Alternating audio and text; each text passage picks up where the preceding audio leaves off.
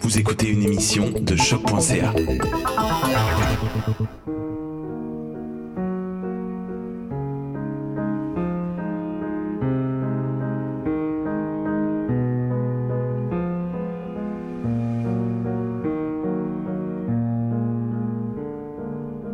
Les villes fantômes ne cesseront jamais de fasciner. À travers l'histoire, que ce soit par manque d'activité économique ou suite à des catastrophes naturelles, des villes entières ont fermé leurs portes. Se retrouvant sans toit ou sans emploi, les habitants ont pris la poudre d'escampette et se sont dispersés aux quatre vents, en quête d'une vie meilleure. Par milliers, des gens ont abandonné leur maison dans laquelle ils ont donné naissance, fait leur premier pas, trouvé l'amour. Le Québec regorge de ces villes fantômes, plus souvent qu'autrement d'anciennes villes minières. Ces vestiges figés dans le temps ont une histoire à raconter, et certaines sont plus tragiques que d'autres. Ah, y a pas à dire, mon petit Simon. Si quelqu'un voulait raconter cette histoire-là, il y aurait certes beaucoup de pires moments. Charles Beauchesne du podcast Les pires moments de l'histoire, c'est quoi les chances? Euh, je me promenais dans le quartier comme à mon habitude en écoutant random des maisons, voir si les gens sont pas en train d'enregistrer des podcasts sur lesquels je pourrais venir me plugger crowbar, question d'hijacker une partie des views sur ma propre balado. Ben voyons quel quartier, on est dans le bois dans un chalet sur la côte nord, de quoi tu parles? Perspicace, mon esti. En fait, euh, je, je t'ai suivi depuis Montréal. J'avais entendu dire que tu voulais faire un épisode sur la catastrophe de la ville fantôme de Gagnon, puis je voulais faire ça moi aussi, donc... euh, voilà, il semblerait qu'on soit tous les deux à la même place à vouloir parler de la même affaire. Oh oh, regardez ce qui est arrivé par accident. Semblerait que nous soyons victimes d'un crossover.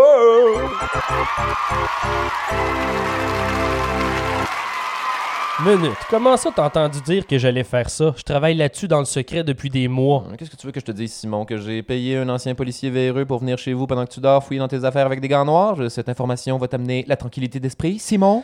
Bon, on dirait que j'ai pas tellement le choix. Bet fucking ass que t'as pas le choix. Mais fais-toi-en pas, hein, je nous ai établi un petit système. À date, c'est zéro intrusif ton affaire. Ah, check bien ça, ça va être super organique. Euh, je vais te laisser les bouts avec de la narration ambiante, là, comme tu le fais d'habitude, là, avec une totale absence de drôlerie slash charisme. C'est sûr que dit comme ça, ça donne envie, hein? Et puis pendant ce temps-là, moi, je vais venir te pimenter ça avec des petites anecdotes historiques là, en lien avec l'épisode, là, créant ainsi une écoute plus complète pour le spectateur moyen. Tout le monde est content, puis on se marche pas ses pieds, toi puis moi.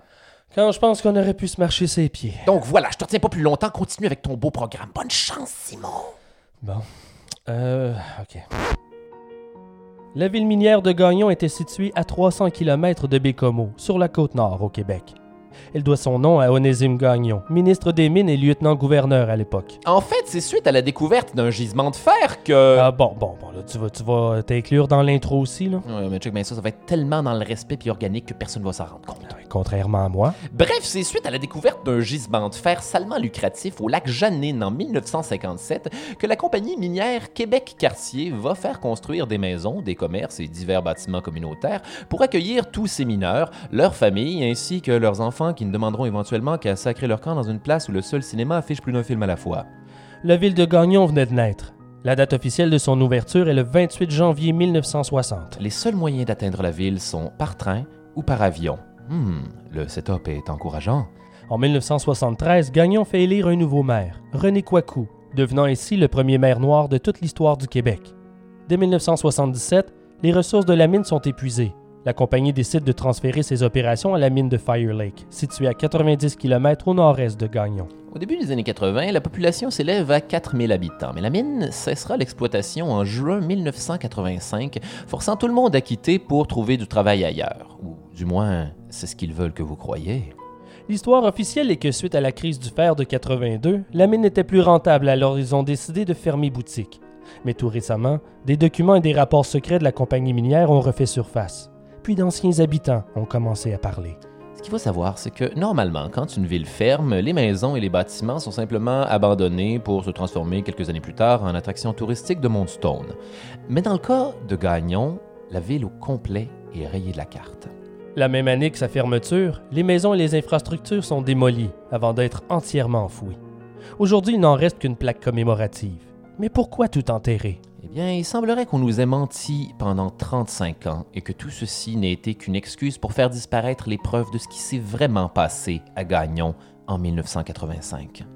Il arrive que des événements effroyables soient à la fois si terribles et si impossibles à expliquer qu'il est préférable de les effacer entièrement de l'histoire en les enfouissant six pieds sous terre, dans l'espoir qu'ils soient à jamais oubliés. Ici Simon Predge, et Charles Beauchesne, et vous écoutez Ars Moriendi, j'imagine.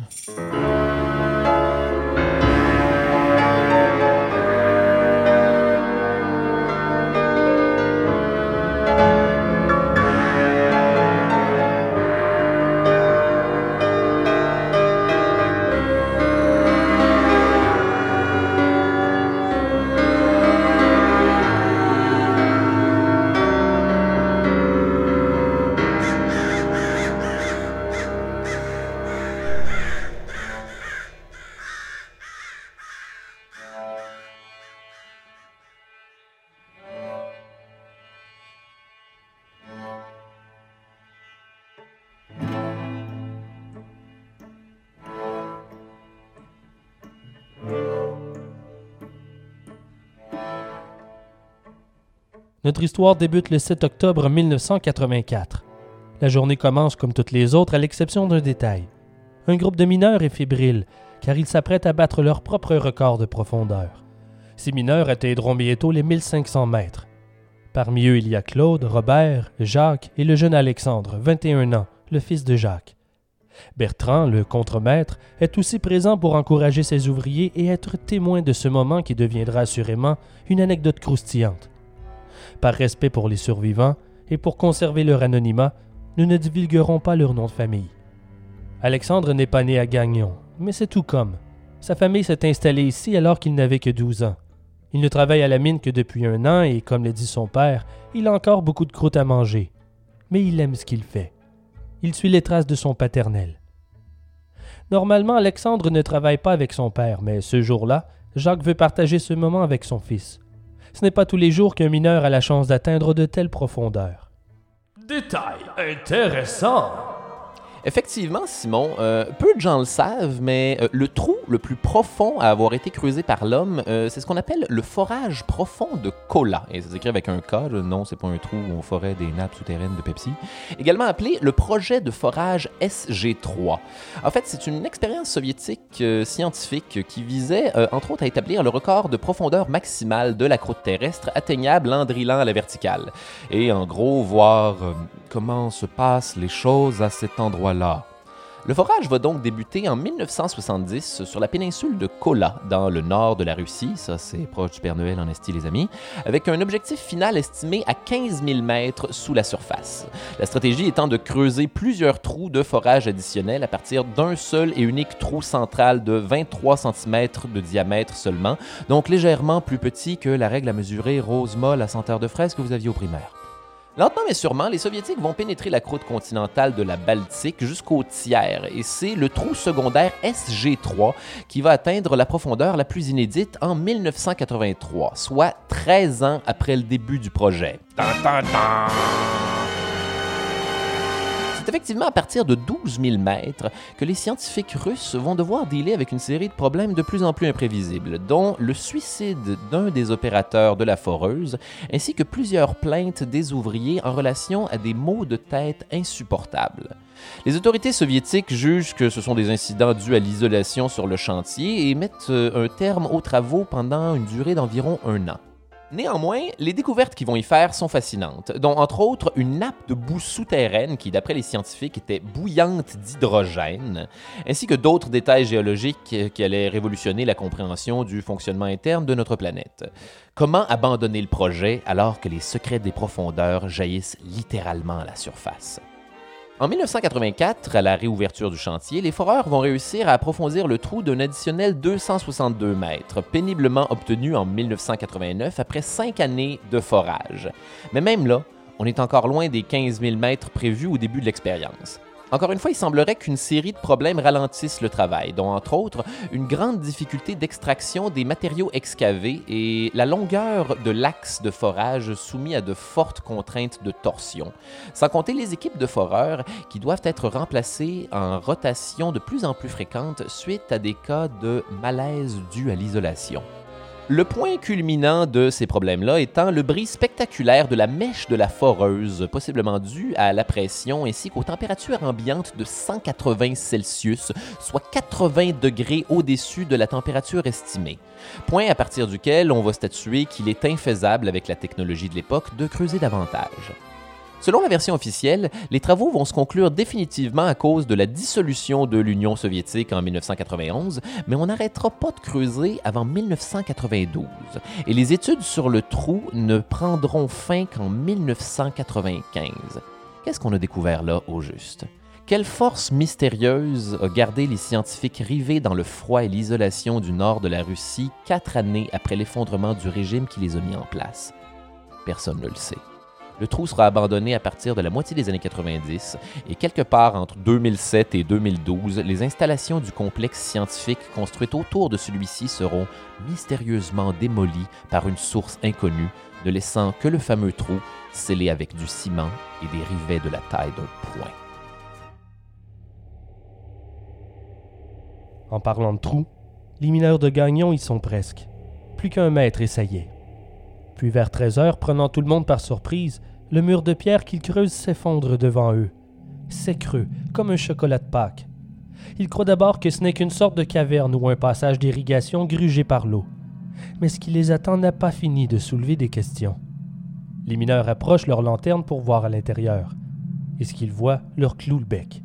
C'est grand. Il y a de l'écho. Et ce son. Quel est ce son étrange? Comme un vrombissement grave. D'où est-ce que ce bruit provient? Ça semble tout près et lointain tout à la fois. Les cinq hommes décident d'y pénétrer. La cavité a la forme d'un œuf, d'une hauteur d'une vingtaine de mètres et environ 10 à 12 mètres de largeur. Les murs sont arrondis et lisses, il n'y a aucun coin. Les mineurs ont du mal à se tenir debout à cause de la forme arrondie du sol. Avec la lueur des lanternes, ils s'aperçoivent que des symboles étranges sont peints sur les murs. Ça ne ressemble à rien qu'ils ont déjà vu. Ils n'arrivent même pas à les décrire. Il ne semble y avoir aucune logique dans ces dessins abstraits et pourtant, on en ressent une certaine cohérence. Mais qu'est-ce que tout ça signifie? Claude a soudainement un malaise. Il a une migraine. Il a l'impression que son crâne va exploser tant la douleur est intense. Puis autour de Jacques de se plaindre de douleur à la tête. Il a des hauts le cœur. Le bourdonnement résonne si fort que les mineurs sont étourdis. Robert régurgite son petit déjeuner en perdant l'équilibre. En quelques secondes à peine, ils ressentent tous un malaise, à l'exception d'Alexandre qui ne comprend pas ce qui leur prend, perplexe. Puis Bertrand, pédant, se met à insulter ses collègues en les traitant de fillettes, incapables de prendre un simple mal de tête. C'est qu'elles sont communes ces migraines chez les mineurs. Claude rétorque avec colère qu'il est mal placé pour parler, l'accusant de vouloir s'attribuer les mérites de leur travail alors qu'il n'a pas creusé la moindre pelletée de terre. Jacques et Robert se mettent de la partie. Les insultes pleuvent et le ton monte. Alexandre reste muet à l'écart. Tout à coup, Claude perd patience et envoie une droite sur la mâchoire de Bertrand, qui tombe à la renverse. Puis les trois mineurs se mettent à le ruer de coups de pied, dans le ventre, au visage. Ils sont déchaînés. Alexandre est stupéfait. Comment la situation a pu dégénérer aussi rapidement? Mais ils vont le tuer. Alex s'interpose et essaie de retenir les hommes. Ils ont perdu la tête. Il réussit à les repousser. L'agressivité dans les yeux des ouvriers se dissipe. Ils réalisent ce qu'ils viennent de faire avec stupeur. Ils se jettent tous sur Bertrand pour voir s'il va bien. Il est méconnaissable, couvert de sang. Il ne réagit pas, mais il respire. Pris de panique, les hommes empoignent le contremaître et reviennent à la surface en urgence pour le faire soigner. Il est dans le coma. Dans le corridor à l'extérieur de l'infirmerie, Claude, Jacques et Robert se disputent à nouveau. Il faut se mettre à six pour les maîtriser. Ils sont comme des bêtes sauvages, incontrôlables. Ils sont attachés puis gardés sous surveillance par la sécurité, le temps de clarifier ce qui se passe. Alexandre est témoin de la scène, impuissant. Il ne reconnaît plus son père.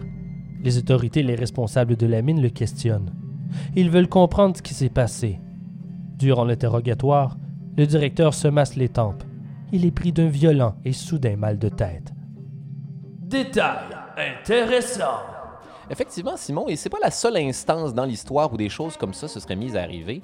Euh, en 1944, euh, alors que la Deuxième Guerre mondiale commence officiellement à mal regarder pour les nazis, on rapporte que Hitler, de plus en plus désespéré de gagner le conflit, aurait convoqué les meilleurs scientifiques du Troisième Reich afin d'élaborer ce qu'il appelle la Wunderwaffen, l'arme miraculeuse qui fera tourner la victoire en sa faveur.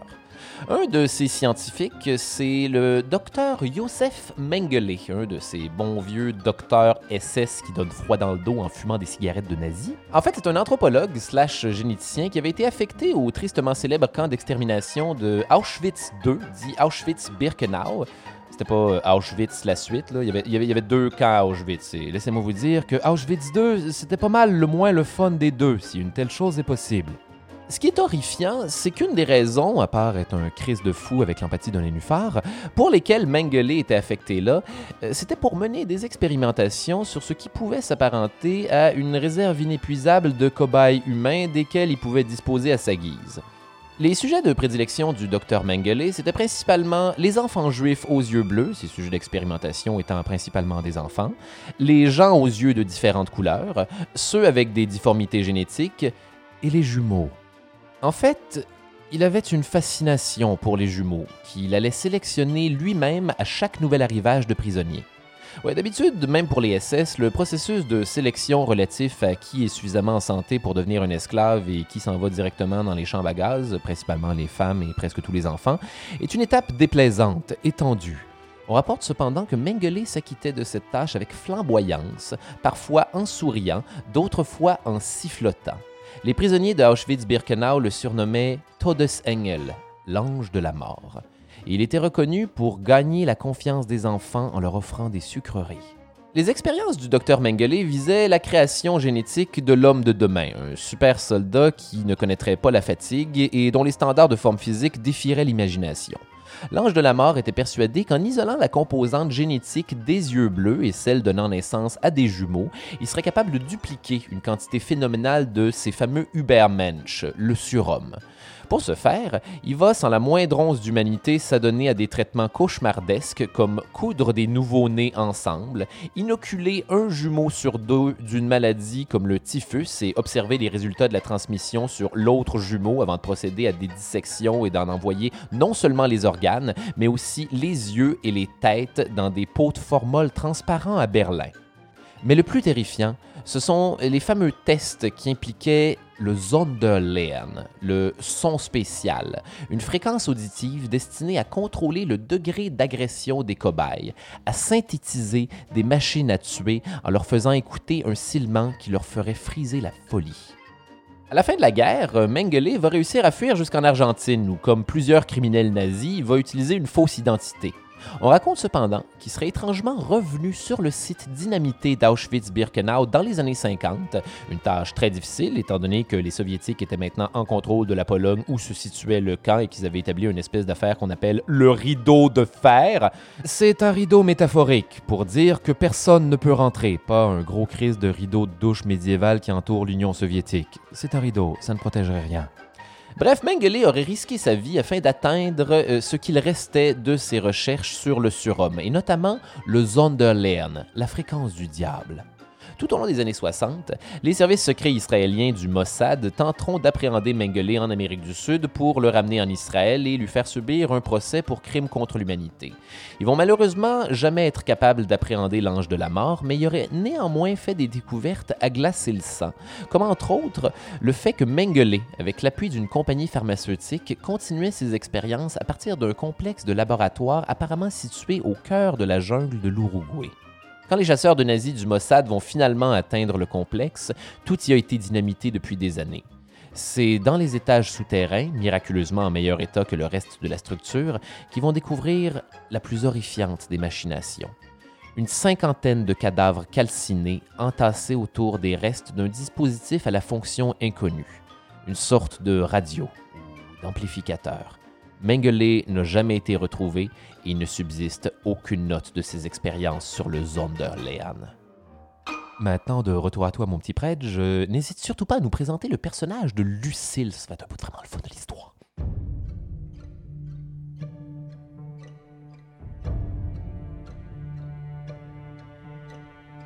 À plusieurs kilomètres de là, Lucille essaie tant bien que mal de rester concentrée sur sa matière. Elle enseigne à l'école primaire de Gagnon. Elle est de nature calme et posée. Les élèves l'adorent.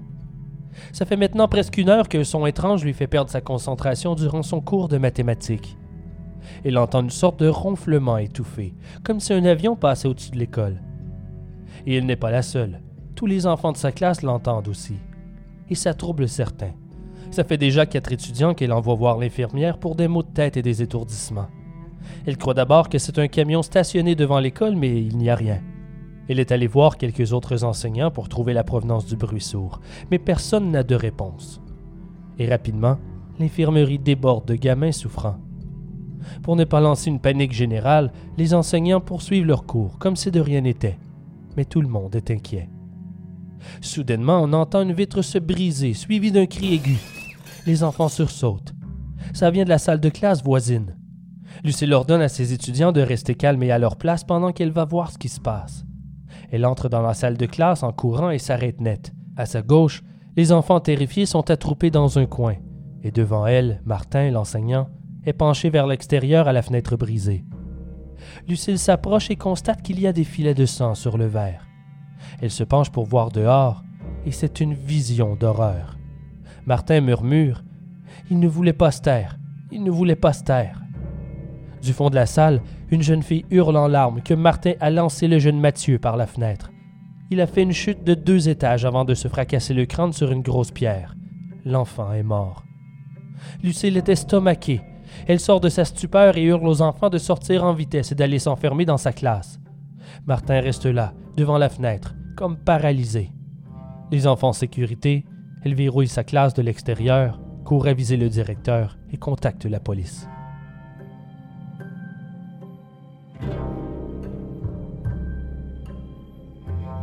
De retour à la mine, l'interrogatoire d'Alexandre se poursuit alors qu'un groupe de mineurs descend dans le trou pour aller constater la mystérieuse découverte. Pendant ce temps, l'infirmerie est débordée de mineurs de plus en plus fiévreux et souffrants. Les migraines et les mal de cœur s'accumulent, maintenant à vitesse grand V. Vers 15 heures, un des huit mineurs descendus dans l'étrange caverne est de retour. Il court, à bout de souffle, en titubant. Il est seul et agité, mais surtout, ses vêtements sont recouverts de sang. Ses supérieurs réussissent à le calmer. Ils lui demandent où sont passés les autres hommes qui étaient avec lui. Il répond qu'ils sont tous morts. Ils se sont entretués. On appelle le maire Kouakou pour l'informer de la situation. En ville, la police est submergée. Le téléphone ne dérougit pas. Il y a eu des scènes de violence conjugale sur la 4e et la 22e rue. Il y a un carambolage sur la deuxième rue et les automobilistes sont sur le point de se battre, sans oublier cette tentative d'incendie criminel au supermarché. Puis là, un enfant s'est fait jeter par la fenêtre de l'école. Mais qu'est-ce qui se passe? Les gens sont devenus fous. Lorsque le sergent Lévesque arrive à l'école, il y a une cinquantaine d'enfants en pleurs dans la rue. Quelques parents déjà sur place se chamaillent dans la cohue pendant que d'autres tentent de calmer le jeu. Lucille et le directeur Tétro se jettent sur le sergent, affolés. Martin, l'enseignant, s'est enfermé dans la classe de Lucille avec les enfants et il menace de leur faire du mal. Les policiers s'organisent et se préparent à entrer. Puis des cris d'enfants résonnent entre les murs de l'école. Tous les yeux se tournent vers le bâtiment. Dans la foule, le temps s'arrête. Puis un silence complet s'installe. Tous sont sur le qui-vive. Qu'est-ce qui se passe à l'intérieur? C'est alors que les 28 enfants tenus en otage sortent en courant et en hurlant par la porte principale. Pendant que certains ont l'air terrifiés et en larmes, d'autres se jettent sur les premiers venus pour leur asséner des coups de poing et des coups de pied. Les quelques adultes présents font de leur mieux pour tenter de les attraper et les calmer. Quelques-uns s'enfuient à toutes jambes pendant que des parents enferment les leurs dans leur voiture. Le sergent en profite pour entrer dans l'école. Lorsqu'il atteint la classe de Lucille, il tombe nez à nez avec la dépouille de Martin dans une mare de son sang. Les enfants l'ont battu à mort.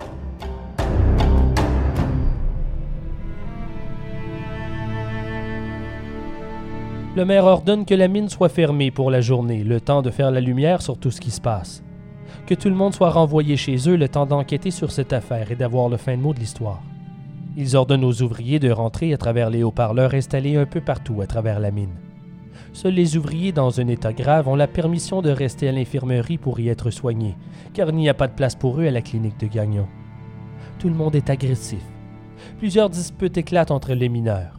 Personne ne leur explique ce qui se passe mais des rumeurs courent qu'à Gagnon, la situation est encore plus chaotique. Tout le monde commence à craindre pour sa famille. Les ouvriers se dépêchent à rentrer à la maison. Sur la route du retour vers Gagnon, les gens roulent vite et se dépassent. Les enragés causent plusieurs accidents, parfois volontairement. Certaines voitures accidentées sont littéralement abandonnées en bordure de route. Plusieurs personnes sont blessées et les bons samaritains se font rares. En ville, les choses semblent a priori relativement calmes. Terrifié, tout le monde s'est enfermé chez soi. Toutes les portes et les fenêtres sont verrouillées.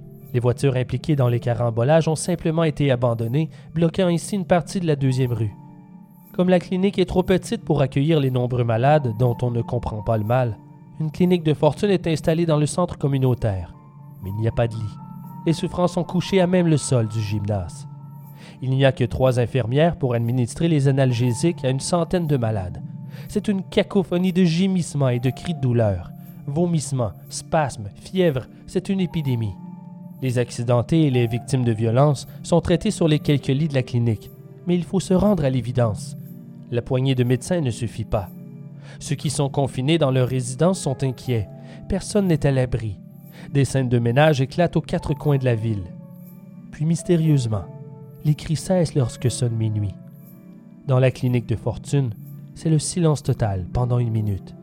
Puis quelques sons de soulagement se font entendre. Les migraines se dissipent. En l'espace de quelques secondes, la douleur disparaît, comme par magie. Dans le gymnase, tous se regardent sans comprendre. Ils ont l'air complètement perdus, dans les vapes, muets. Les infirmières leur demandent si tout va bien, mais personne ne répond. Puis tout le monde se crispe, les poings se resserrent. Détail dark. Ce qu'on appelle les Moore's Murders, c'est une série de cinq meurtres d'enfants qui auraient été commis à Manchester entre 1963 et 1965 par Ian Brady, avec l'assistance de sa femme Myra Hindley, qui sera jugée plus tard comme, et je cite, la femme la plus diabolique de toute l'Angleterre. Tout aurait donc commencé le 12 juin 1963 lors d'une promenade sur la lande de Saddleworth Moor, une vaste plaine située dans les environs de Manchester, juste à côté d'une petite route de campagne et d'une ancienne mine de cuivre abandonnée. En marchant entre les pierres monolithiques et l'herbe balayée par le sifflement du vent, Ian Brady aurait soudainement déclaré à sa femme qu'il avait envie de commettre le meurtre parfait. Ensemble, ils vont louer une vanne que Myra va conduire alors que Ian la suivra en moto avec l'objectif de lui désigner la victime parfaite quand ils passeront à côté. Vers 19h30 ce jour-là, Ian va finalement faire signe à Myra en flashant le phare de sa moto quand ils vont croiser Pauline Reed, 16 ans, une amie de la sœur de Myra qui se rendait à une danse à ce moment-là. Myra va la convaincre de monter avec elle dans la fourgonnette, officiellement pour lui donner un lift, mais rapidement, elles vont faire un détour vers Saddleworth Moor, apparemment pour essayer de retrouver un gant que Myra avait soi-disant perdu dans la lande. Ian va les rejoindre quelques minutes plus tard, prétextant être venu les aider à chercher le fameux gant. Pauvre Pauline, il n'y avait aucun gant. Myra serait donc à ce moment partie attendre dans la fourgonnette pendant que Ian emmenait Pauline Reed plus loin sur la plaine. Il va revenir 30 minutes plus tard et demander à Myra de l'accompagner. Les vêtements de Reed avaient été complètement déchirés alors qu'elle semblait avoir été pratiquement décapitée. Le cadavre avait deux incisions à la gorge, dont une effectuée avec une force tellement considérable que le collet de chemise et le pendentif de Reed étaient pratiquement à l'intérieur. Quand Myra va demander à Ian s'il l'a violée, il va lui répondre Mais bien sûr. Ils vont enterrer le cadavre plus loin sur la lande. Ensuite, le 23 novembre, dans la même année, le couple va amener John Kilbride, 12 ans, sur la lande de Saddleworth en prétextant encore une fois avoir besoin d'aide pour trouver un gant. Non, John, le gant n'existe pas. Cette fois-ci, Ian va se rendre seul avec lui dans la plaine, alors que Myra les attend dans la voiture. Ian va agresser sexuellement John Kilbride et l'étrangler avec un lacet.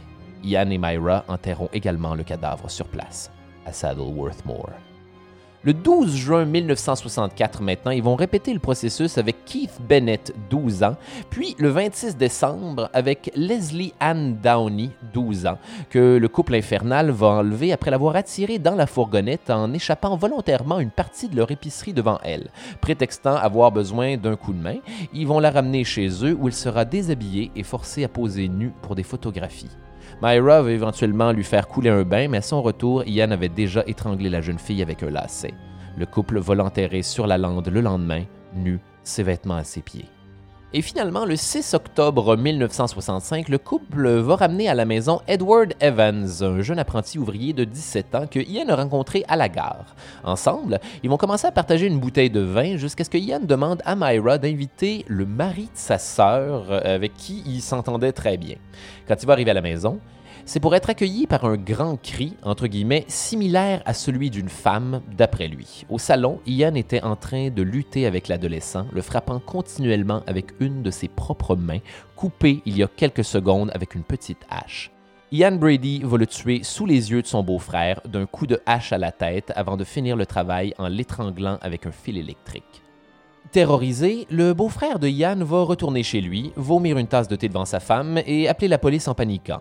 Les enquêteurs vont retrouver le corps de Edward Evans dans la chambre d'amis de Ian et Myra. Apparemment, son corps était trop lourd pour être amené jusqu'à la plaine immédiatement. Ian Brady et Myra Henley vont tous les deux être condamnés à la prison à perpétuité. Myra va tenter d'aller en appel en clamant qu'elle était une femme réformée, qu'on avait forcée à participer au meurtre, mais elle ne sera jamais libérée. Quant à Ian Brady, il va être diagnostiqué comme psychopathe et être enfermé à l'hôpital psychiatrique haute sécurité de Ashworth, où il va systématiquement répéter qu'il ne veut jamais être libéré et qu'il préfère mourir en prison. Quand on va lui demander ce qui l'a poussé à commettre les meurtres, il va rétorquer que c'est le chuchotement du vent dans la langue. Un peu comme les auditeurs après ton anecdote, Charles, de retour à Gagnon, peu de gens réussissent à fermer l'œil cette nuit-là? Car si les migraines ont disparu, l'enfer, lui, commence à peine à se réveiller. Lucille, comme beaucoup d'autres, se terre à la maison comme une bête apeurée. Des heures durant, elle entend des cris et des bruits étranges résonner à l'extérieur. Mais que se passe-t-il dehors? Il semble que tout le monde ait perdu la tête. Ça semblait s'être calmé vers minuit, mais le chaos a repris à peine 15 minutes plus tard. Elle essaie de voir quelque chose par une fente du rideau, les lumières fermées pour ne pas se faire remarquer. Occasionnellement, elle voit des voisins courir au loin, mais sinon, impossible de savoir ce qui se passe. Elle a bien sûr tenté d'appeler le poste de police, mais la ligne ne dérougit pas. Et Marcel Où est Marcel, son époux? Il n'est toujours pas rentré de la mine. Avec tout ce chaos, elle craint qu'il lui soit arrivé quelque chose. Vers 10 heures au matin, Lucille est réveillée par des bruits sur la rue. Une voiture de police roule doucement en invitant tous les citoyens à une réunion d'urgence à travers les haut-parleurs installés sur le toit. Tout le monde doit se rendre à l'église, sur le champ. Elle ouvre lentement les yeux, confuse. Elle est couchée sur le divan. Elle ne se souvient pas vers quelle heure elle s'est endormie. Elle fait le tour de la maison. Marcel n'est toujours pas là. Faites qu'il ne lui soit rien arrivé. Elle s'habille rapidement et part en direction de l'église. Elle peut toujours entendre cette espèce de vrombissement étrange. Elle part à pied, ce n'est pas très loin, et elle voit quelques-uns de ses voisins faire de même. Certains sont en larmes, d'autres en état de choc, et à mesure qu'ils approchent de l'église, ils font face à un cauchemar. Les policiers tentent d'éteindre une demeure en flammes. Des voitures accidentées sont dispersées un peu partout. Et les corps. Lucille croise pas moins de cinq corps sur le bitume, dont Michel, un voisin, toujours au volant de sa voiture qui a percuté un pylône. Des ambulanciers en pleurs ramassent les dépouilles dont certaines semblent avoir été victimes d'une barbarie sans nom. On dirait un champ de bataille. Dans les rues débordantes des citoyens en chemin vers la réunion d'urgence, tout le monde est en ébullition. Lucille hésite à approcher ses voisins dans la foule, tant l'attention est à couper au couteau. Si plusieurs affichent un regard traumatisé, la grande majorité est à cran et en colère. Des hommes se menacent et s'accusent. Plusieurs affichent des marques de violence. À l'approche de l'église, Lucille est bousculée et trébuche. Une bagarre vient d'éclater entre deux hommes. Elle se relève et s'empresse de rentrer pendant qu'on essaie de les séparer. Elle s'assied sur le dernier banc à l'arrière. Elle ne veut pas traverser cette mare de gens qui hurlent et qui pleurent. Avec la réverbération des lieux, l'écho ambiant est cacophonique. Puis au bout de quelques minutes, un long coup de sifflet résonne. C'est le maire Kwaku, accompagné du curé galant derrière l'autel, qui appelle au calme. Le maire demande à tout le monde de s'asseoir et de se taire. Il débute en offrant ses sympathies aux victimes et fait de son mieux pour rassurer les citoyens qu'ils font tout ce qui leur est possible pour retrouver les nombreux disparus. Puis il déclare qu'une enquête a été ouverte pour comprendre les migraines de la journée précédente et les explosions de violence à travers la ville. Les gens sont agités et agressifs. Ils veulent des réponses. Ils l'exigent en criant. Mère Kouakou s'excuse, mais promet de régler la situation et de mettre en place des services de secours. Ça ne suffit pas. La foule s'énerve. Puis le vieux curé catholique s'avance et demande à l'assistance de garder son calme. Il sait ce qui se passe. Nous le savons depuis des siècles, dit-il. Tout est dans le livre des révélations. Jean nous l'avait prédit. C'est le diable qui vient chercher les pécheurs, en semant mort et anarchie. Le jour du grand jugement approche. Le maire lui rétorque de ne pas se laisser emporter dans ses délais religieux, qu'il ne faut pas céder à la panique. Le curé se met à lire. Ils auront peur de son tourment et ils diront Quel dommage Quel dommage Toi, la grande ville, Babylone, la ville forte, en une heure seulement, ta punition est arrivée Le maire accuse le curé de fabuler. Il y a forcément une explication logique. Il ne croit pas à ces sottises. Puis un homme de l'assemblée se lève et envoie des injures. Qu'il ferme sa gueule. Il ne sait pas ce qu'il fait. Le curé a raison et le ton monte dans l'assemblée. Une femme clame que ça n'a rien de religieux et puis d'autres la contredisent. Puis la panique s'installe peu à peu. Un mineur se lève et demande ce qu'il peut faire pour que ça cesse, enterré par l'affolement de la foule. Ils sont au-dessus de 1500. Ils s'abeuglent de tous les côtés. Ils sont à cran. Ils sont agressifs. Puis le curé reprend la parole. Il déclare que seuls les repentis seront sauvés par la main du Seigneur, qui doivent se repentir ou périr. Les huées sont enterrées par les cris de désespoir et les esclandres. Un peu partout, les disputes éclatent. Puis deux hommes se frappent à coups de poing, suivis d'une autre bagarre au fond de la salle. On tente de séparer les hommes, mais dans la mêlée, ça se bouscule. Les coups pleuvent. Le maire hurle de cesser cette folie, mais une femme lui lance son sac à main au visage. Peu à peu, ça se transforme en bagarre générale. Lucille, qui est près de la porte, se lève comme tant d'autres pour s'enfuir et aller se mettre en sécurité. Elle prend ses jambes à son cou dans la foule paniquée. Soudain, un coup de feu résonne dans l'église. Et un deuxième, puis trois. Tout le monde court dans un désordre cauchemardesque. Des gens trébuchent et sont piétinés. Comme elle a les clés, Lucille décide d'aller se cacher dans l'école qui se trouve tout près. Elle a le souffle court. Elle fait une crise de panique. Dehors, on a l'impression qu'une guerre vient d'être déclenchée. On peut entendre des coups de feu résonner à travers la ville. Elle se terre dans le bureau de la direction, dont les fenêtres donnent sur la rue principale. Sa tête dépasse à peine du cadre. Elle regarde ce qui se passe à l'extérieur, en espérant ne pas être vue. Soudain, elle le voit. Son mari, c'est Marcel, plus bas sur la rue. Il est à la poursuite d'une femme à la robe déchirée. Mais qu'est-ce qu'il fait? Elle ouvre la fenêtre et tente de l'appeler en criant son nom, mais il est trop loin. À ce moment, Marcel jette la femme qu'il poursuit au tapis et se met à l'étrangler comme une bête enragée. Ahurie et sous le choc, Lucille referme la fenêtre et se baisse. Elle éclate en sanglots. Il n'arrive pas à croire ce qui est en train de se passer. D'ordinaire si doux, son Marcel ne ferait jamais une chose pareille. Tout ça est insensé. Au bout d'une minute, il reprend ses esprits et se relève la tête pour voir à l'extérieur. La rue est déserte, mais on entend encore des coups de feu et des cris. Marcel n'est plus là, mais la femme gît sur le trottoir, inerte. Mon Dieu, il l'a tuée. C'est alors que, semblant sortir de nulle part, un groupe d'enfants tout excités, ils doivent être six ou sept, gambadent en riant en passant devant l'école.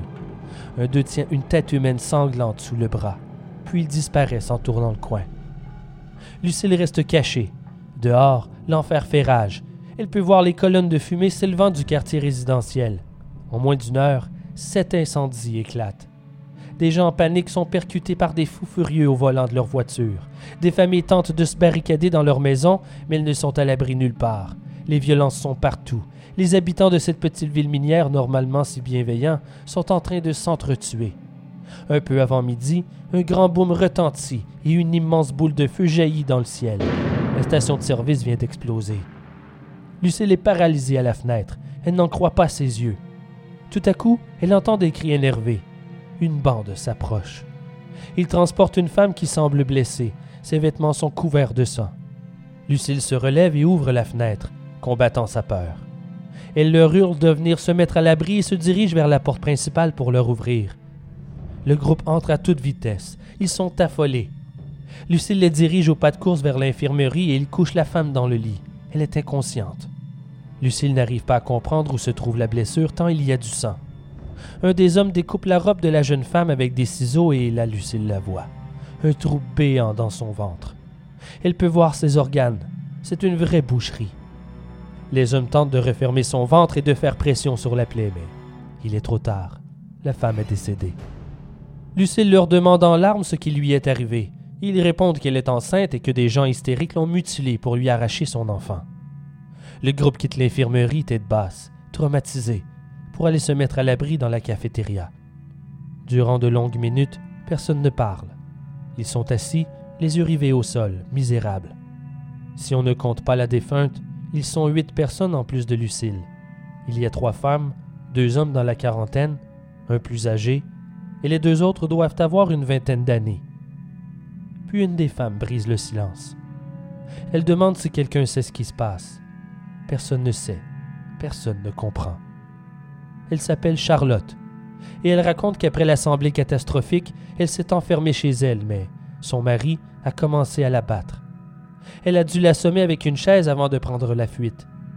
Pierre et Sylvie, eux, un couple retraité, racontent qu'ils ont cherché à se cacher après s'être enfuis de l'église. Mais quelqu'un lançait des cocktails Molotov sur les maisons du quartier. La leur est probablement encore en train de brûler. Julie affirme que son fils de 12 ans a tenté de l'étouffer avec un oreiller dans son sommeil. Maude, qui n'a que 23 ans, se fait agresser en pleine rue. Les autres hommes sont tous mineurs à Fire Lake. Ils ont eu du mal à quitter la mine à cause de leur migraine et des nombreux accidents de voiture sur la route.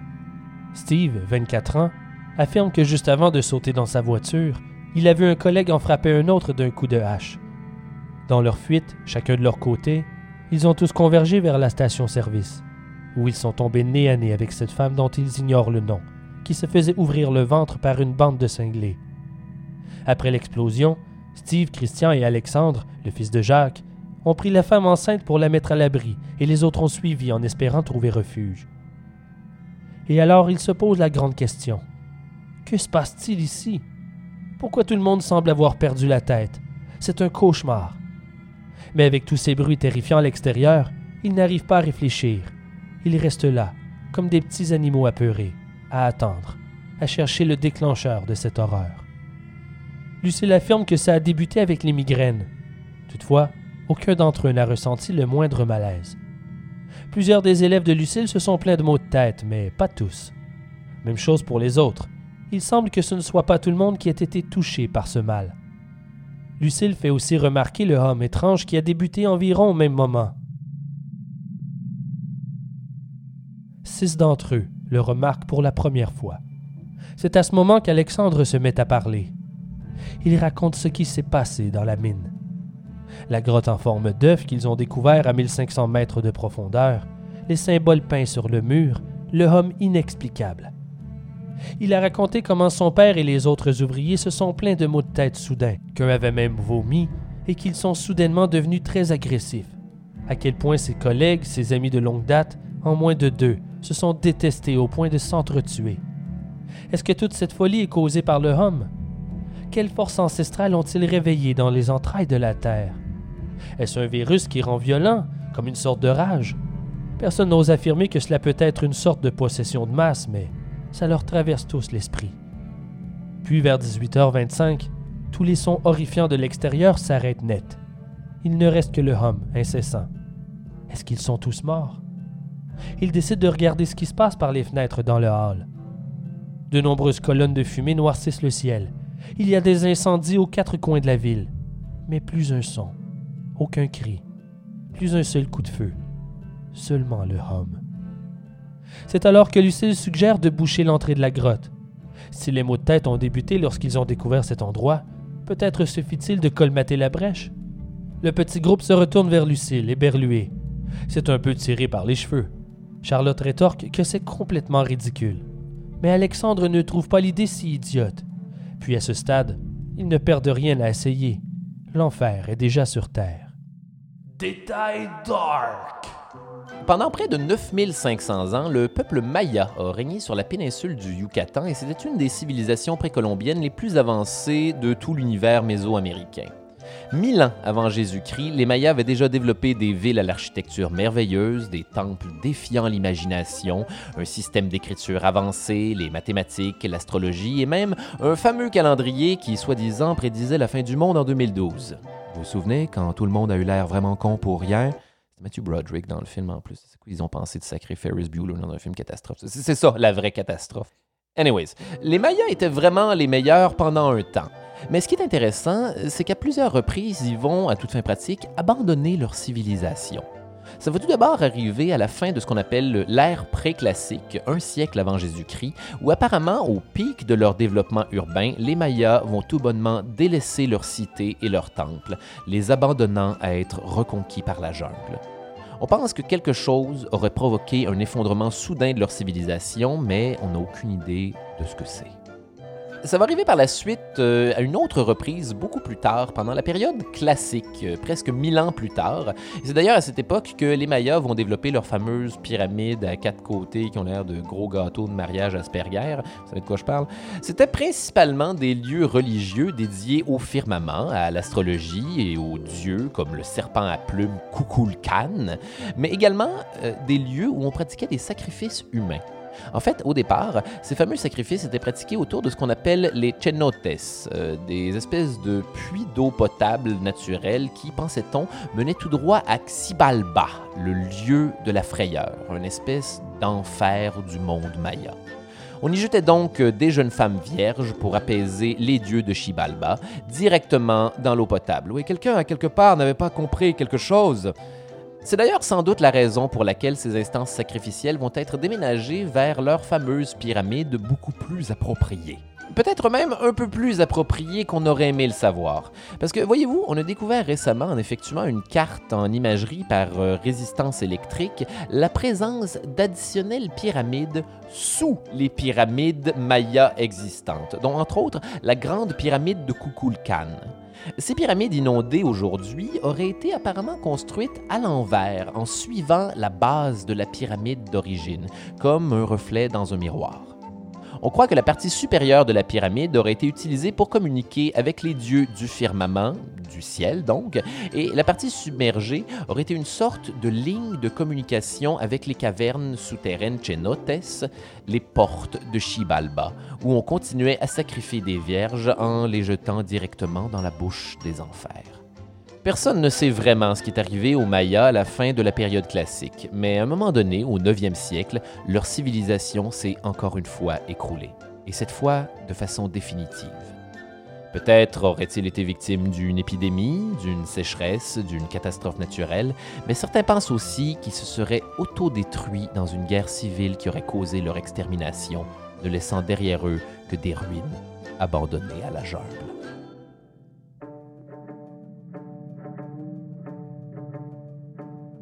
La mine est à 90 minutes de route.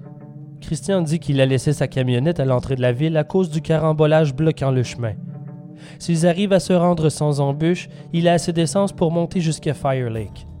Il y a assez de dynamite sur place pour faire exploser le tunnel et espérer que la mine s'écroule et bouche la grotte. Le couple de retraités, Charlotte et Maude, refusent de sortir de l'école. Ils ont peur. Mais Julie préfère les accompagner. Lucille propose de passer par derrière et d'éviter les grandes artères, même si tout paraît calme pour l'instant. Le soleil se couche dans moins d'une heure. Ils vont attendre. Ils ont plus de chances de passer inaperçus dans les ténèbres de la nuit. Au moment venu, les deux groupes se souhaitent bonne chance et l'enseignante donne les clés à Sylvie pour qu'ils puissent verrouiller les portes derrière eux. Ils sortent rapidement et se dirigent au fond de la cour d'école. Ils avancent d'un pas sûr, en restant accroupis. Ils passent à travers les cours. Au bout du pâté de maison, ils doivent traverser la rue pour poursuivre. Mais ils entendent un capharnaüm en approche et se cachent dans les buissons. Des gens sont tout près. Ils peuvent les entendre arriver. Ils ont l'air nombreux. Soudain, une procession apparaît au coin de la rue avec à sa tête le vieux curé. Suivi par une horde de gens, il tient une croix en bois sur laquelle une masse écarlate est attachée. Oh bon Dieu, c'est un bébé. Ils ont crucifié un bébé sur la croix. C'est une vision d'horreur. Ils doivent être plusieurs centaines dans la procession religieuse. Plusieurs sont armés, d'autres tiennent des flambeaux. La scène est sidérante. Puis le curé galant lève la main et le cortège s'arrête au centre du carrefour. Il prend la parole et déclare d'une voix forte Cessez de vous cacher. Repentez-vous. Repentez-vous. Soyez sacrifiés. Suivez la voie du Seigneur et expiez vos péchés. Repentez-vous. Repentez-vous et vous serez épargnés. Lucille, Julie et les trois mineurs n'ont pas le temps de se demander s'il s'adresse à eux que la porte d'un commerce de l'autre côté de la rue s'ouvre et six personnes en sortent. À peine ont-ils le temps de demander de l'aide que des hommes sortent de la procession, deux pas déterminés, et fusillent le groupe qui ne voit rien venir. C'est une exécution. Les hommes retournent dans les rangs et la procession sectaire se remet en marche, sous les ordres du curé qui se remet à beugler. N'ayez crainte Repentez-vous Repentez-vous Ils sont si nombreux que cela prend plusieurs longues minutes avant que le défilé macabre ne s'éloigne. Troublés et en larmes, Lucille, Julie et les mineurs reprennent leur esprit et traversent la rue au pas de course. Ils doivent enjamber de nombreux corps mutilés qui jonchent le sol. Ils poursuivent en silence à travers les cours. Au loin, ils peuvent entendre d'autres coups de feu et des cris. Ils arrivent enfin à la camionnette. Ils montent à bord en vitesse et Christian démarre le moteur. Derrière eux, un coup de feu est tiré. La vitre arrière éclate. Ils se mettent à hurler. Démarre. Ils nous tirent dessus. Christian appuie sur le champignon. Ils sont mitraillés, mais la voiture s'éloigne. Ils ont réussi. Est-ce qu'ils nous suivent? Est-ce que tout le monde va bien? Heureusement, personne n'a été touché. Christian roule si vite qu'ils arrivent à la mine au bout d'une heure. Ils sortent de la camionnette avec méfiance. Mais ils se rendent vite à l'évidence. Dans la noirceur de cette nuit sans lune, le silence sur la mine est à glacer le sang. Il n'y a plus personne. Que le hum qu'ils ressentent jusque dans leur cage thoracique. Christian sort une lampe de poche du coffre arrière et ouvre la grille du portail principal. Voici le plan. Ils doivent d'abord aller chercher une caisse de dynamite et un détonateur au hangar. Ensuite, Alexandre les mènera jusqu'à la mystérieuse grotte. Quinze minutes plus tard, le petit groupe est à l'entrée de la mine. Alexandre prend les devants. Christian et Lucille traînent chacun une caisse de dynamite, tandis que Steve apporte le détonateur. Alexandre prévient Lucille et Julie. Ne vous éloignez pas, c'est un vrai labyrinthe. Il est facile de s'y perdre. Ils descendent dans les profondeurs sinistres à bord du mont charge et font le reste du chemin à pied. Ils arrivent à la grotte au bout de vingt minutes. Une forte chaleur en émane et pourtant il n'y a rien. Que le vrombissement incessant, maintenant si fort qu'ils en sont étourdis. Ils installent la dynamite à l'intérieur et dans l'ouverture de la crevasse, Lucille en profite pour étudier les symboles, mais elle n'arrive pas à en comprendre le sens. Christian informe les autres que le compte est bon, que tout est en place. Ils reviennent sur leur pas en déroulant le câble du détonateur. Ils s'éloignent le plus qu'ils le peuvent, mais ils n'ont pas assez de câbles. S'ils dynamitent le tunnel à partir de leur position, ils ont peu de chances de s'en sortir. La mine s'effondra assurément sur eux. S'ils veulent boucher les portes de l'enfer, quelqu'un doit se sacrifier. S'ensuit une longue minute de silence. Alexandre déclare qu'il s'en chargera, mais aussitôt Lucille s'objecte. Il n'en est pas question. Il est encore tout jeune, il a toute la vie devant lui. Mais l'enseignante, à 62 ans, affirme qu'elle n'a plus la force de se reconstruire. Comment pourrait-elle se remettre d'un tel événement? Il a vu son propre mari étrangler une femme à main nue. S'il a survécu, elle serait incapable de le regarder en face. Elle ne se sent pas capable de retourner là-bas et compter les corps. Je vais le faire, moi, dit-elle. Dépêchez-vous, sauvez-vous. Je vous laisserai le temps de sortir et je dynamiterai l'ouverture. Personne ne proteste. Ils n'ont aucune autre solution. Et si ça ne fonctionnait pas Ils aiment mieux ne pas y penser. Tous serrent Lucille dans leurs bras avant de reprendre le chemin vers la sortie.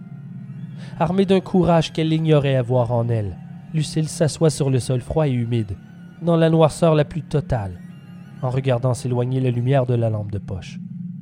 Elle attend cinq minutes. Elle repense à son époux, à ses parents, à ses amis.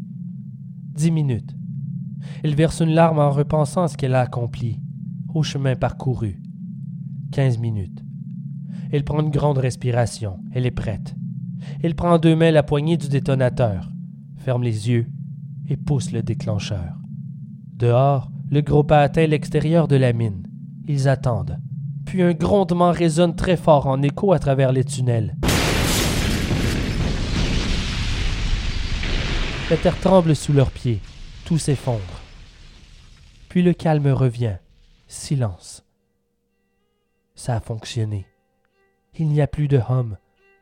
Alexandre, Steve, Christian et Julie prennent une minute pour se recueillir pour Lucille. Et sans dire mot, Il remonte à bord de la camionnette, direction Gagnon. Arrivé en ville, l'atmosphère est d'une lourdeur indéfinissable. Un peu partout dans les rues, les gens sont en pleurs, ils crient, agenouillés sur les innombrables victimes du massacre, jonchant les rues dans des mares de leur sang. Qu'ont-ils fait? Comment cela a-t-il pu arriver? C'est l'éveil d'un cauchemar communautaire beaucoup trop terrible pour être vrai, et pourtant, l'abomination est bel et bien réelle. Les citoyens survivants se sont réveillés de leur transe à la minute où le homme s'est arrêté. Au réveil, constatant les dégâts et les rivières de sang que la folie collective a fait couler, plusieurs se sont enlevés la vie, incapables de faire face aux ruines de leur démence passagère. Le curé galant s'est pendu dans la sacristie. Le temps de reprendre leurs esprits, les survivants se réunissent une fois de plus dans l'église. Ils tentent de refaire la chronologie des événements pour comprendre ce qui s'est passé. Alexandre s'avance et raconte ce qu'ils ont trouvé dans la mine, les maux de tête, le homme et le sacrifice de Lucille pour que la possession cesse. Ils n'ont pas plus de réponse. Comment un son peut causer autant de chaos et de violence? Ils ne comprennent pas. Mais une décision doit être prise. Personne à l'extérieur de la ville de Gagnon n'a encore été contacté. Personne ne sait. Ils sont des centaines de survivants. Leurs vies sont brisées. S'ils parlent, si ça vient à se savoir, ils seront jugés et enfermés. Ils sont pratiquement tous coupables de meurtre, même s'ils avaient perdu le contrôle de leurs actions. S'ils parlent, ils finiront tous en tôle. Tous ces gens ordinaires, transformés en monstres, en l'espace d'une nuit. Une voix suggère le suicide collectif. Une autre préfère tout avouer. Ils ne peuvent pas les enfermer tous. Le maire, lui, suggère de faire un pacte de silence et de fermer la ville à tout jamais. La population traumatisée de Gagnon passe au vote à main levée. Tous conserveront le silence sur cette affaire jusqu'au jour de leur mort. Nous sommes le 11 octobre 1984 lorsqu'on annonce officiellement la fermeture de la ville de Gagnon. Tout le monde s'organise et participe aux préparatifs. Ils doivent d'abord tout nettoyer avant de partir et tenter de se refaire une vie. Les moins sensibles empilent les corps des victimes dans une grande fosse commune. On fait le bilan. On compte les dépouilles et on note leurs noms. Sur les 2000 personnes vivant encore à Gagnon en 1984, il n'en reste que 814. Des familles entières ont été décimées. On enterre les corps à l'aide d'une pelle mécanique. Tout le monde est présent pour dire adieu à leurs proches. Le maire dit une courte prière avec une voix cassante. Un lampion est allumé pour chacune des victimes. Les funérailles sont d'une tristesse infinie. Un à un, à mesure que les jours passent, les survivants quittent la ville vers une vie nouvelle, torturés par le secret, tourmentés par le pacte de Gagnon. Certains s'installent dans la ville minière de Fermont, d'autres préfèrent s'éloigner vers Québec et Montréal. La population restante se disperse un peu partout à travers la province. Peu gardent contact. La plupart préfèrent tenter d'oublier. Quitter et fermer une ville ne se fait pas du jour au lendemain. C'est seulement en juin 1985 que les derniers bâtiments sont détruits et ensevelis pour ne laisser aucune trace de la visite du diable en ces lieux maudits. Les autorités raconteront que suite à la crise du fer, la mine n'était plus rentable et qu'ils ont pris la décision de cesser l'exploitation de la mine, et par conséquent, Gagnon devait fermer ses portes pour de bon. Ce n'est que tout récemment, 35 ans plus tard, que des documents ont refait surface. Ils ont été découverts suite au décès d'Alexandre. Lorsqu'on lui a diagnostiqué un cancer, il a fait préparer son testament dans lequel il a joint la vraie histoire d'horreur qui a causé la fermeture de Gagnon. Puis tranquillement, les gens ont commencé à parler. Il est encore trop tôt pour savoir ce qui attend les survivants de Gagnon, mais nul doute que nous en entendrons parler encore et encore au cours des mois qui s'en viennent. Et qui sait, peut-être qu'un jour nous serons en mesure de faire la lumière sur cette histoire.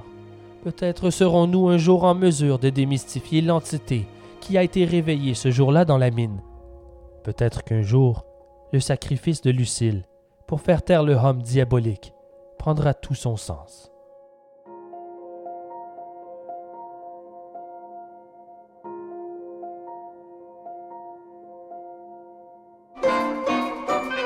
Poisson d'avril, bitches!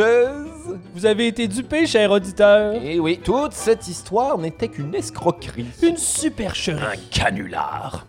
Permettez-moi de démêler le vrai du faux. La ville de Gagnon a bel et bien existé, suite à la découverte d'un gisement lucratif, et Onésime Gagnon est réellement à l'origine du nom de la ville. La ville, de même que la mine, a bel et bien fermé ses portes en 1985, mais ce n'était qu'à cause de la crise du fer. Il n'y a eu aucun massacre, aucun homme, aucune émeute, mais il est toutefois vrai que la ville a été entièrement enfouie.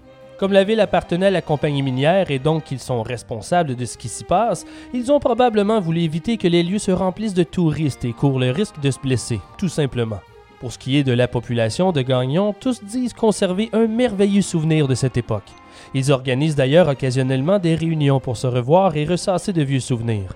Aujourd'hui, je les salue et j'espère qu'ils ne nous en voudront pas pour avoir utilisé leur ville pour vous inventer un massacre.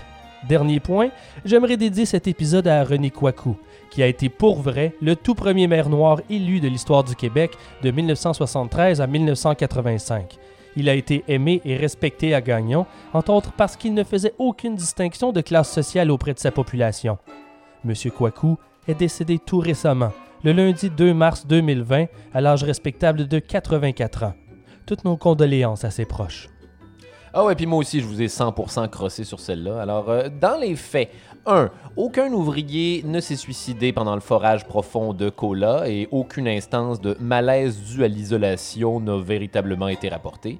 Les travaux ont perduré au-delà de l'Union soviétique pour l'avancement scientifique, tout simplement. Par contre, on ne sait vraiment pas ce qui a détruit le complexe entre 2007 et 2012. Possiblement une équipe de démolition parce que ça ne servait plus à rien. 2. Le docteur Mengele a bel et bien existé. Oui, il a fait toutes ses expériences abominables sur des jumeaux dans des camps de concentration. Non, Hitler ne l'avait pas mandaté pour créer des super soldats. Il s'est bel et bien sauvé en Amérique du Sud par la suite. Le Mossad ne l'a jamais retrouvé. Mais il a surtout passé sa vie à se cacher d'un endroit à l'autre en Amérique du Sud. Aucun laboratoire dans la jungle.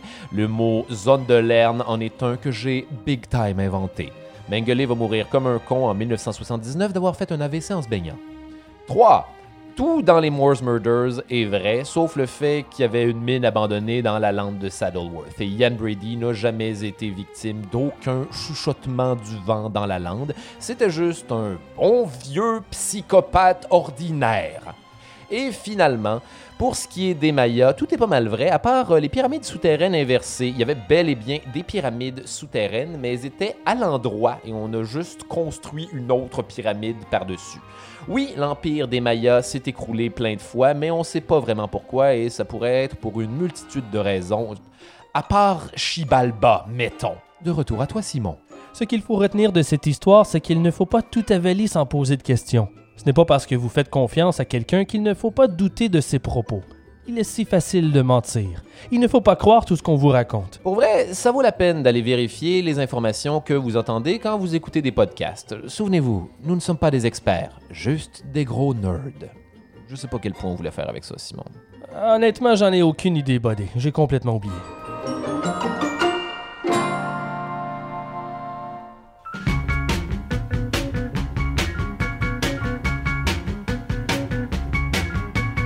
Ars Moriendi est produit par moi, Simon Predge. L'épisode a été écrit en collaboration avec Charles Beauchesne. Recherchiste, Annie Richard. Merci à mes correcteurs, Jenny Benoît et Philippe Saint-Don. Et merci à choc.ca. Mais surtout, merci à toi, Charles, de t'être joint à moi aujourd'hui. Euh, ça fait très plaisir, euh, Simon. Je, je pense que ça faisait longtemps qu'on voulait faire une patente comme ça. Puis, Oh oui. euh, je crois que les deux fanbases n'auront plus foi de s'entendre maintenant. Soyez des amis. Foutez-moi patience. Si vous ne le connaissez pas déjà, je vous invite à découvrir son podcast Les pires moments de l'histoire avec Charles Beauchesne. Mais je vous avertis, ce podcast crée une addiction. Vous ne le regretterez pas. Disponible sur toutes les plateformes. Sinon, Charles est aussi humoriste et tout un.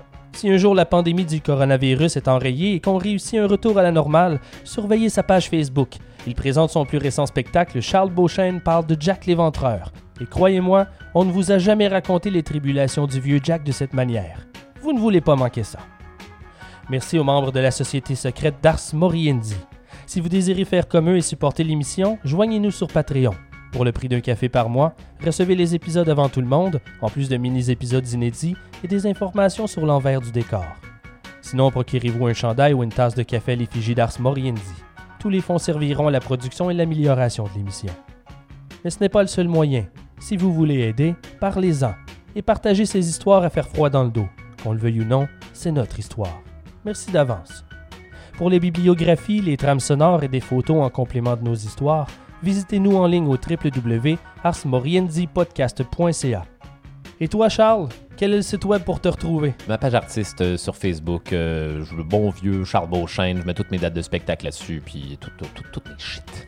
Merci de suivre Ars Moriendi et les pires moments de l'histoire, les podcasts qui vous racontent le pire de ce que nous sommes. Memento Mori, Et le cauchemar se continue dans un prochain épisode.